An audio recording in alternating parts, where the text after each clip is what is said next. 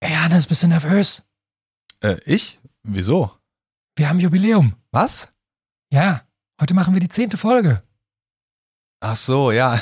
Da soll ich nervös sein. Naja, wir haben doch äh, die Welt erklärt und durchweg eigentlich positive Rückmeldungen bekommen. Naja, fast. Gibt da so eine Hörerin auf Apple Podcast. Hm, interessant. Und die findet unseren Podcast nicht gut, oder der?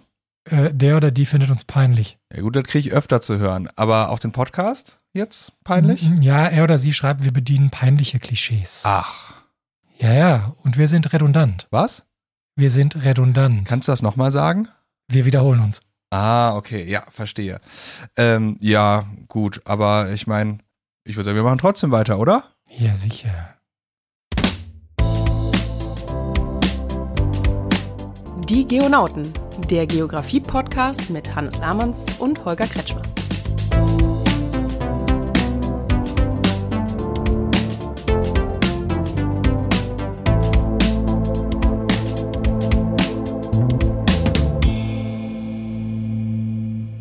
Hallo Hannes, wie ist es?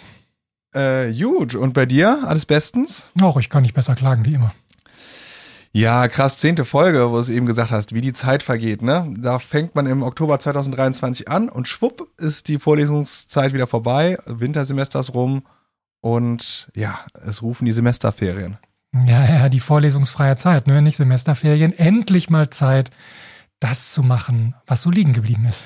Ich bin auch mal gefragt worden, Herr Lahmanns, haben Sie jetzt auch drei Monate frei? Da habe ich innerlich ein bisschen geweint. Aber ähm, ja, das glauben viele, die äh, nicht an der Hochschule arbeiten, dass wir jetzt auch einfach bis, ich glaube, Anfang April äh, nichts zu tun haben. Aber wie viele Portfolios aus dem Einführungsseminar musst du bewerten? Noch 24, es geht eigentlich. Ja, chillig, ja. Ja, äh, so ist das äh, mit der vorlesungsfreien Zeit. Ne? Die Arbeit bleibt eben doch nicht liegen, auch wenn andere vielleicht nicht mehr hier sind. Ja, aber dann haben wir ja noch dieses äh, kleine Spaßprojekt hier, den Podcast. Wohl, naja, ich hatte mir das schon irgendwie ein bisschen weniger aufwendig vorgestellt, als ich in dein Büro gekommen bin und gesagt habe, hey Hannes, machen wir einen Podcast? Das ist doch eine geile Idee. Du musst den Fame auch schon handeln, Holger, ne? Alles für den Ruhm. ja, ja, und für die Kohle, das ist zumindest die Frage, die ich am häufigsten auf Partys gestellt bekomme. ja, äh, was verdient ihr denn so mit dem Podcast? Und du bist ja hier äh, neben dem Schnitt und allem rundherum auch für die Finanzen zuständig. Ja, genau, Finanzen. Ich habe es heute Morgen nachgeguckt. Wir hatten äh, 4757 Streams äh, seit dem Start im Oktober. Boah, bist du Naturwissenschaftler mit so viel Zahlen direkt hier? Mhm. Wie, wie reich sind wir denn jetzt? Ja, richtig reich. Also fast. Also nehmen wir mal an, die hätten alle über Spotify gehört. Ne? Spotify zahlt 0,3 Cent pro Stream. Äh, Das kann man jetzt kurz im Kopf ausrechnen, ne? so grob 14,27 Euro. Wow. Okay, das heißt, du zahlst heute die Mensa, würde ich sagen. Ja, ja, äh, wir wir wären reich, wären reich, konjunktiv muss man sagen. Wir äh, sind ja Mitarbeiter der Uni und deswegen kriegt die Uni die Kohle. Okay, also keine Mensa heute. Ja, stell dir vor, wir würden es schaffen, den Podcast gänzlich in unserer regulären Arbeitszeit zu produzieren. Ah, das wäre ein Traum, so als Lerntool und so. Aber äh, lass uns nicht den deutschen Tugenden frönen. Pünktlichkeit? Nee, Sorry, nee. das ist eine Sekundärtugend. Nee, jammern. Ah, ja, jammern. ja. Äh, ich bin gespannt, mit was für physischem Kram du uns in der heutigen Folge quälen möchtest. Ach, Holger, ja, eigentlich sind ja die Steine und der Boden meine Freunde. Meinst du, nach der COP sind jetzt alle vollkommen gesättigt von der Klimaerwärmung und dem Klimawandel? Ja, du hast recht, aber ich würde gerne noch ein, äh, noch mal genauer darauf eingehen, warum eigentlich unsere CO2-Emissionen und das Methan und so weiter und was da passiert in der Atmosphäre. Hm. Mir schwanen W-Fragen. Äh, jetzt machst du nochmal das große Fass des Klimawandels von der anderen Seite auf, oder was? Ja, ich verspreche mich, äh, auf ein paar ausgewählte Aspekte zu beschränken. Und zwar würde ich gerne mit dir heute folgende Fragen beantworten. Einmal, was ist der Treibhauseffekt? Und zum Zweiten, was sind Treibhausgase? Und drittens, welchen Einfluss haben die auf unser Klima? Aber wenn du schon äh, die Frage stellst oder die Fragen stellst, äh, dann ist die Antwort wahrscheinlich nicht, der Treibhauseffekt ist schlecht, Treibhausgase sowieso und es wird immer wärmer. Ich befürchte, es ist ein kleines bisschen komplexer. Mhm, wie vermutet. Also fangen wir an. Gut. Also, Holger, Zeit für eine kleine Wiederholung. Wir haben uns in der Folge 4 und 5 über die Grundlagen der Atmosphäre und des Klimawandels unterhalten. Könntest du noch mal kurz die wichtigsten Aspekte zusammenfassen? Da muss ich kurz in meinen Unterlagen blättern. Äh, die Atmosphäre ist die Gashülle der Erde, die durch die Gravitation an eben dieser Erde festgehalten wird. Korrekt. Es lässt sich nach verschiedenen Parametern vertikal gliedern, wo die Temperatur am häufigsten genutzt wird und dadurch die Einteilung in Troposphäre, Stratosphäre, Mesosphäre, Thermosphäre, Exosphäre vorgenommen werden kann. Genau. Die Atmosphäre besteht zu 78,1% aus Stickstoff, zu 21% aus Sauerstoff, Argon macht so in etwa 1% aus und äh, dann kommt noch das Kohlendioxid mit 0,04% und weitere Treibhausgase. Im unteren Bereich, also bis ungefähr 100 Kilometer, sind die Gase gemischt und wir sprechen da von der Homosphäre und weiter oben sind die Gase dann äh, nicht mehr gemischt, sondern entmischt. Da sprechen wir dann von der Heterosphäre. Damit wir aber nicht nur redundant werden, wie uns das ja schon vorgeworfen wurde, verlinken wir euch einfach nochmal die richtige Folge und äh, haben das Ganze hier jetzt auch ein bisschen schneller ablaufen lassen. Für alle, die dies interessiert, Link in den Shownotes zur Folge, wo es um das Thema Atmosphäre ging. Sehr schön, Holger. Sehr schön zusammengefasst. Und ähm, auf die weiteren Einteilungsmöglichkeiten der Atmosphäre und so müssen wir jetzt ja gar nicht genau eingehen. Aber erinnerst du dich noch, welche Einflussfaktoren auf unsere Atmosphäre und somit auf das Klima einwirken? Natürlich erinnere ich mich nicht, aber ich gucke einfach in unser Skript und kann sagen, es gibt externe und interne Klimafaktoren und variable Randbedingungen. Sehr gut, sehr gut. Ne? Man muss ja gar nicht alles wissen, man muss nur wissen, wo man die Dinge nachschauen kann. Willkommen im 21. Jahrhundert. Genau. Also hinter den externen Einwirkungen verbirgt sich in erster Linie die Einstrahlung durch die Sonne. Die wird definiert durch die Solarkonstante, also die durchschnittliche Strahlung, die die Obergrenze der Atmosphäre erreicht. Die ist, wie bereits erörtert, äh, nicht konstant, sondern schwankt von verschiedenen Zyklen der Sonnenaktivität, wie auch den Erdbahnparametern, also den Milankovitch-Zyklen und so weiter beschrieben. Und als variable Randbedingungen bezeichnen wir Veränderungen in Faktoren wie Topographie, Land-Meer-Verteilung, Größe der Ozeanbecken und so weiter und so fort. Das könnt ihr auch alles nochmal nachhören. Was uns jetzt aber interessiert äh, für die heutige Folge, das sind die internen Wechselwirkungen, also gegenseitige Beeinflussung von verschiedenen Komponenten im Klimasystem. Aber um uns jetzt der ersten Frage nach dem Treibhauseffekt anzunähern, warum interessiert uns das Ganze mal losgelöst vom Klimawandel? Was haben wir eigentlich von der Atmosphäre und von dem Treibhauseffekt? Ja, gute Frage. Was haben wir davon? Ähm, naja, gut, erstmal Luft zum Atmen, ne? das ist ja schon jetzt auch nicht so zu verachten. Und äh, soweit ich weiß, sorgt der Treibhauseffekt ja dafür, dass wir hier überhaupt Temperaturen auf der Erde haben, die ein Leben ermöglichen. Ja, genau. Also der natürliche Treibhauseffekt hebt die durchschnittliche Temperatur an der Erdoberfläche um etwa 33 Grad Kelvin auf so plus 15 Grad Celsius. Das heißt, ohne die Atmosphäre hätten wir im globalen Mittel an der Erdoberfläche nur eine Temperatur von minus 18 Grad. Und das ist halt, wir hatten jetzt ja einen, einen kalten Januar, das ist noch ein bisschen kälter und das auf Dauer ist halt wirklich zu kalt, dass sich höher organisiertes Leben auf der Erde hätte entwickeln können. Okay, das äh, kann ich verstehen. Minus 18 Grad, kalt, kein Leben. Äh, aber es wird ja dann nicht auf einmal wärmer, nur weil ein paar Gasatome sich um die Erde sammeln. Genau, das ist richtig. Und dazu muss ich einmal ganz kurz ausholen zum Strahlungshaushalt der Erde. Ja, Moment, der Strahlungshaushalt hat aber nichts mit der Haushaltsdebatte im Bundestag zu tun, oder? Die strahlen ja auch manchmal ganz schön. Ja, die sind auf jeden Fall verstrahlt, aber es ist jetzt noch hitziger als bei der letzten Bundestagsdebatte, denn ein Großteil der Strahlung kommt natürlich von der Sonne und die strahlt mit ca. 5800 Grad ziemlich heiß. Das heißt, die Strahlung der Sonne, die bei uns ankommt, ist im kurzwelligen Bereich im Infrarot anzusiedeln und erreicht die Erde natürlich erstmal an der Obergrenze der Atmosphäre. Da die Erde aber eine Kugel ist, trifft die Strahlung nicht überall wie am Äquator senkrecht auf die Atmosphärenoberfläche und später Erdoberfläche, sondern je weiter wir uns zu den Polen bewegen, also die Erde weiter gekrümmt ist, desto steiler ist der Winkel oder desto größer ist der Winkel ähm, mit dem die Sonnenstrahlung auf die Erde einfällt. Hm. Jetzt schade für die Flat Earthler, ne? Ja, schon wieder ein Fakt, den die irgendwie gerade biegen müssen. Aber gut, Kugel. Ja, voll die Armen. Das tut mir echt leid, wie schwierig das wird zu erklären. Spaß beiseite. Nächster Schritt. Was passiert jetzt mit der kurzwelligen Infrarotstrahlung der Sonne, wenn sie auf die Atmosphäre trifft? Also so etwa 19 Prozent werden in der Atmosphäre absorbiert und das in erster Linie von CO2 und H2O-Molekülen. Absorption bedeutet eine Aufnahme von Strahlungsenergie und Umwandlung hauptsächlich in Wärme, also eine Erwärmung der Atmosphäre. Ein weiterer Teil wird durch Streuung an Wolken, Wasser und Staubteilchen in alle möglichen Richtungen von der ursprünglichen Einstrahlungsrichtung abgelenkt. Wir unterscheiden hierbei drei Formen. Das ist einmal die Rayleigh-Streuung an Teilchen, die kleiner sind als die Wellenlänge, also zum Beispiel kleine Moleküle der Luft. Der Mie-Streuung, das wird an äh, Teilchen gestreut, die größer sind als die Wellenlänge, zum Beispiel so Aerosole, also so Staubpartikel und so weiter und so fort. Und dann gibt es noch die nicht selektive Streuung, zum Beispiel an Wolkentröpfchen. Was dann von der Sonnenstrahlung an der Erdoberfläche noch ankommt, sind etwa so 55 Prozent von dem, was eigentlich oben an der Atmosphärengrenze ähm, ursprünglich mal angekommen ist. Und das bezeichnen wir, diese 55 Prozent, als Globalstrahlung, die sich demnach aus der direkten Einstrahlung und der gestreuten kurzwelligen Strahlung zusammensetzt.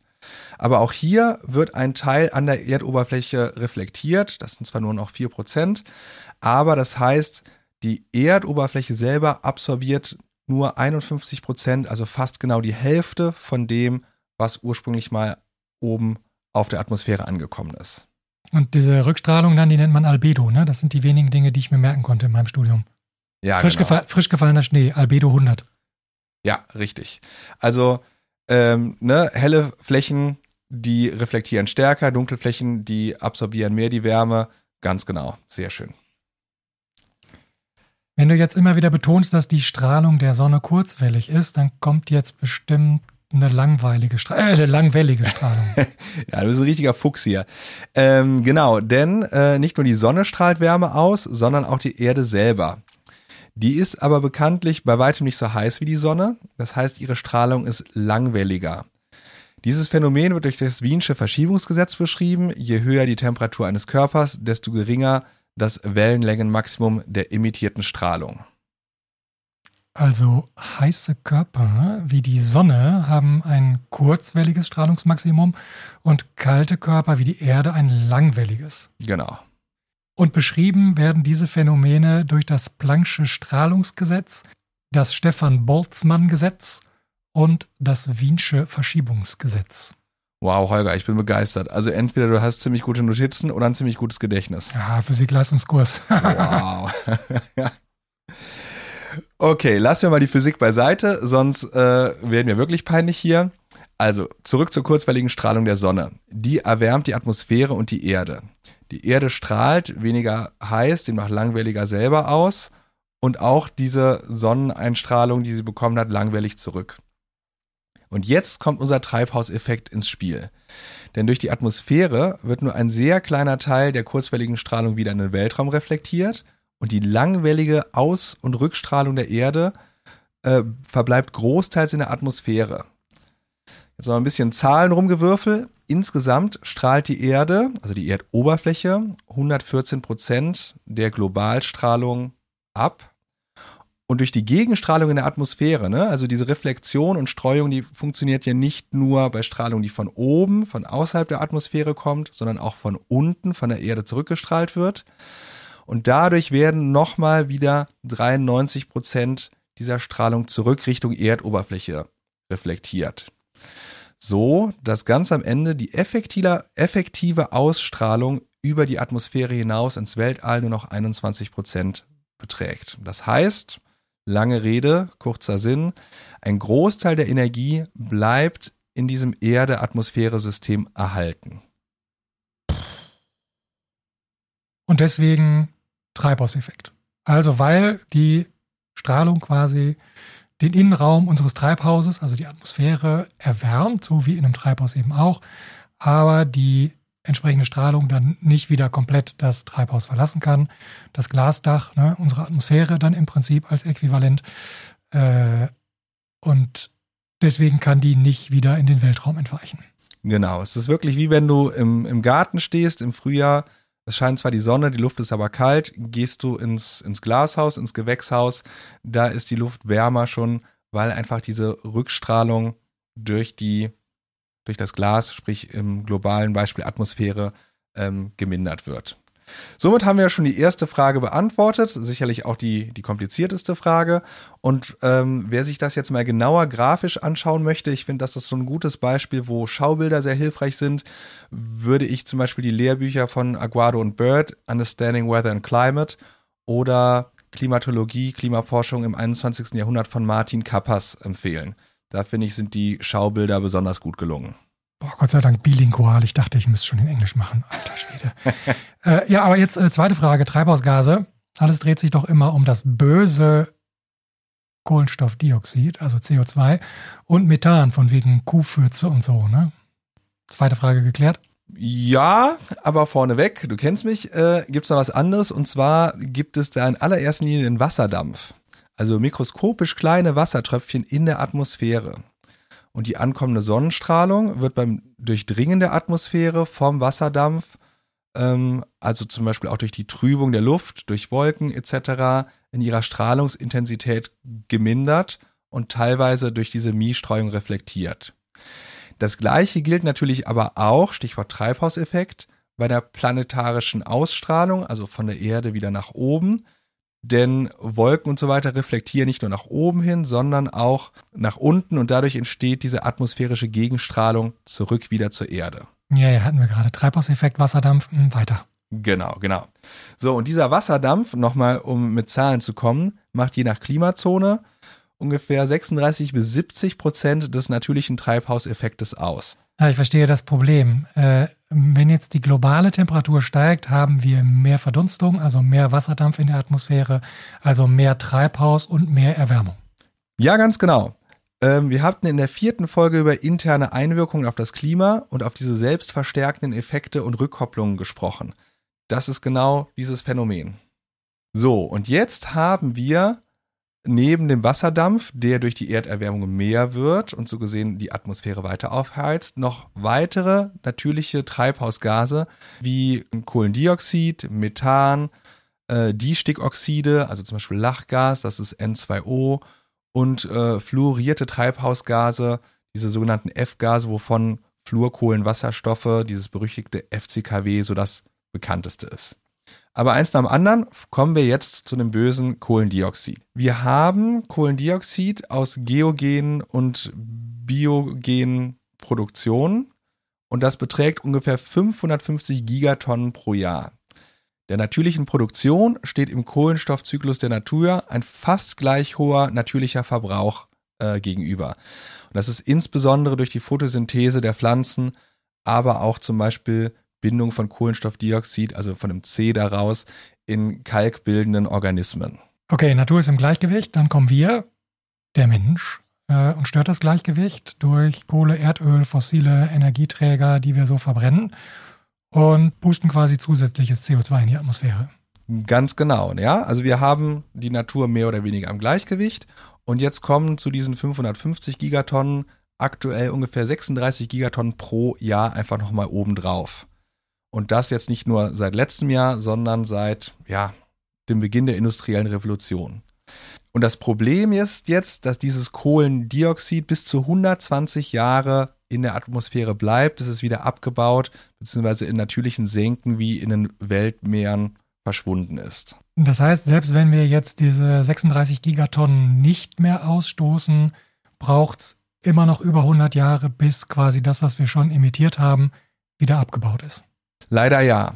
Und dummerweise ist äh, sehr viel CO2 für die Meere auch recht ungeil, weil das den pH-Wert senkt, also so gesehen zu einer Versauerung der Meere führen kann. Ja, geile Aussichten. Genau, es ist richtig, äh, richtig positiv. Und jetzt kommt noch obendrauf das Methan. Im Gegensatz zum CO2, wo wir so eine Konzentration in der Atmosphäre von, naja, im vorindustriellen Zeitalter von so circa 280 ppm, also Parts per Million haben. Mittlerweile sind wir so bei 400 ppm. Reden wir jetzt bei diesen Methangasen von in Anführungsstrichen nur so 2 ppm. Da waren wir aber auch mal eher im Bereich von 0, vor der Industrialisierung. Und dieses Methan stammt hauptsächlich aus der Zersetzung von Biomasse, das also in erster Linie bei der Landwirtschaft äh, produziert wird, ganz markant, ne, dieses markante Beispiel Viehhaltung, die Wiederkäuer, also deren Dung, aber auch zum Beispiel Klärwerke, Mülldeponien und auch stehende Gewässer. Und da ist so zum Beispiel Reisfelder, die ja eigentlich immer unter Wasser stehen, ein gutes Beispiel, dass das ähm, sehr signifikante Methanquellen sind. Mhm. Und dann gibt es ja noch den Permafrostboden, der durch die Klimaerwärmung auftaut. Da soll ja auch äh, ziemlich viel fossiles Methan freigesetzt werden. Ja, genau. Äh, also Selbstverstärkung quasi. Ne? Das ist ja so das Stichwort, dass man so kennt. Ja, genau. Also was wir auch in unserer vierten Folge hatten, hier haben wir auch einen selbstverstärkten Effekt. Das Klima wird wärmer, es taut mehr Permafrost auf, es wird mehr Methan freigesetzt und das Ganze geht immer schneller. Im Wesentlichen hängt das sogenannte Treibhauspotenzial äh, davon ab, also wie stark ein Gas den Treibhauseffekt beeinflusst, von drei verschiedenen Dingen. Das ist zum einen die Emissionsrate, also pro Zeitspanne, was ich ein Jahr, wie viel Menge Gas setze ich frei von Methan, von CO2, wie auch immer.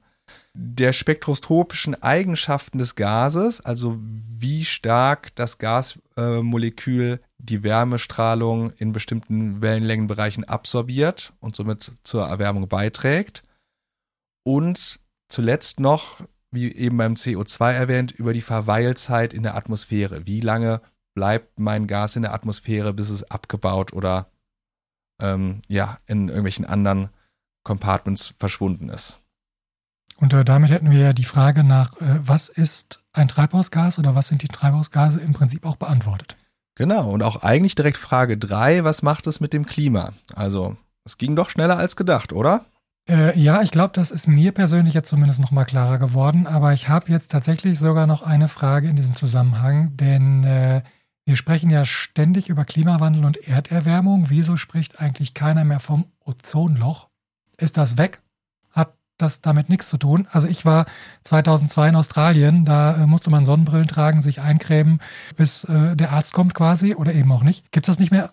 Äh, ja, natürlich gibt es noch das Ozonloch, aber gute Nachrichten, hier haben wir eine Verbesserung mittlerweile.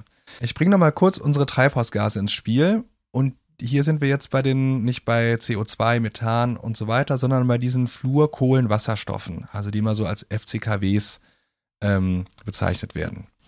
Fangen wir mal kurz mit der Ozonschicht an, bevor wir vom Ozonloch sprechen. Bei der Ozonschicht handelt es sich um eine Schicht in der Stratosphäre, in dem sich Ozon, also O3, anreichert. Und O3 bildet sich, wenn intensive UV-Strahlung, ne, wir sind ja schon ziemlich weit oben in der Atmosphäre, ähm, auf, CO, äh, auf O2-Moleküle trifft und die zu atomarem Sauerstoff aufspaltet. Also aus O2 werden zwei einzelne O's.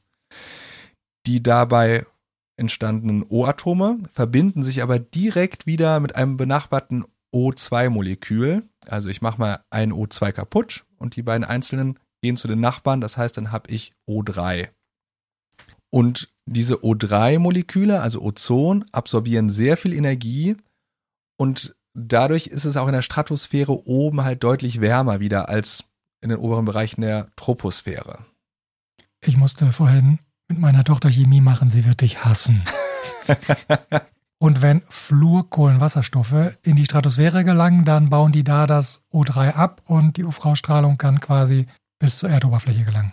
Ja, ganz genau. Also vor allem Chlor und Brom sind in diesen FCKWs drin und die bauen das O3 ab und diese UV-Strahlung kommt ungehindert ähm, bis zur Erdoberfläche und das ist natürlich, wir wissen, sehr schädlich für uns. Diese FCKWs wurden und jetzt Gott sei Dank passiv sehr stark als Treibgase und Kältemittel und Lösungsmittel verwendet, also in Kühlschränken und so weiter und so fort, irgendwelchen äh, Spraydosen und so weiter. Und man hat das so Mitte der 80er erkannt, dass dieses Ozonloch über der Südhalbkugel, deswegen Australien, das ist immer das richtige Beispiel, sich ganz stark ausgebreitet hat ne, und auch Hauterkrankungen und so weiter dadurch zugenommen haben. Und man hat relativ schnell den Zusammenhang von den massiv freigesetzten FCKWs zum, ähm, zum Ozonloch schließen können. Und 1990 wurde dann ja eigentlich weltweit beschlossen, ähm, FCKWs bis 2000 zu verbieten oder zumindest stark einzuschränken. Und bis auf so ein paar Ausnahmen ist das auch ganz gut gelungen. Wie gesagt, das Ozonloch schließt sich langsam. Die Verweilzeit von diesen FCKWs ist halt nicht ganz so lang wie von Kohlendioxid. Und deswegen erholt sich so ganz langsam die Ozonschicht auch auf der Südhalbkugel. Und wer wissen möchte, warum es das Ozonloch in den 80er Jahren gab, der sollte sich mal die Frisuren aus der Zeit angucken und dann hochrechnen, wie viel Haarspray aus FCKW-haltigen Haarsprayflaschen man dafür so gebraucht hat. Dann weiß man, warum das ein Problem war, auch abseits von Kühlschränken. Guter Punkt, ja. Äh, ja.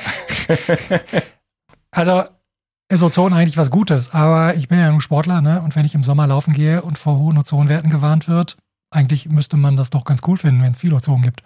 Ja, in der Stratosphäre ist das extrem wichtig für uns, weil es halt die UV-Strahlung filtert, also dieses atmosphärische Fenster, wie man das dann auch nennt. Bei uns hier unten in der Troposphäre ist es allerdings ziemlich schädlich, denn hier dringt das Ozon als Reizgas tief in die Lunge ein und kann zu Entzündungen dort führen und dann gesundheitliche Auswirkungen wie Husten, Augenreizung, Kopfschmerzen, Lungenfunktionsstörungen und so weiter verursachen. Das passiert bei uns häufig bei Sommersmog oder auch dieser sogenannte äh, LA, also Los Angeles Smog genannt, wenn wir heiße, sonnige Wetter haben hm, oder Wetterlagen haben und die Quellen dafür, für das Ozon sind in erster Linie Verbrennungsmotoren, Kraftwerke, Heizanlagen und so weiter, in der große Mengen ozonbildende Stickoxide und Kohlenwasserstoffe ja, freigesetzt werden. Aber zu diesen Smog-Themen, äh, Sommersmog, Wintersmog, äh, LA, also Smog, London Smog, können wir auch mal an anderer Stelle uns ausführlicher unterhalten.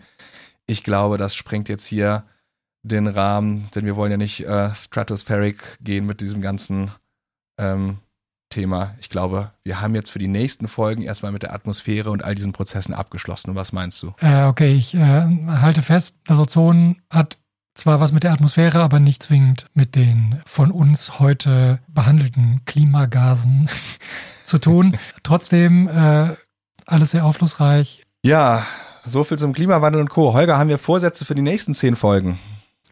Äh, ja, auf jeden Fall. Wir orientieren uns ja hier so ein bisschen an den Grundlagen, die wir immer ja aufgreifen. Also wir haben ja so Grundlagenmodule hier in Köln in unserem Studiengang und da geht es eben um Bevölkerung und Stadt in den Wintersemestern und um Klima, Wasser, Vegetation in der physischen Geografie und das alles im Winter und im Sommer geht es dann, du hast es vorhin schon angedeutet, um das Relief und den Boden und in der Humangeografie geht es um Wirtschaft und regionale Entwicklung. Und das werden auf jeden Fall die Themen sein, mit denen wir uns dann im Sommersemester ein bisschen eingehender beschäftigen werden.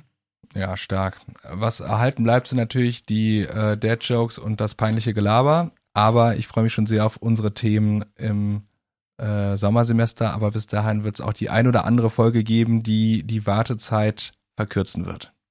Da gehe ich von aus. Und in diesem Sinne, bis zur nächsten Folge. Bis zum nächsten Mal.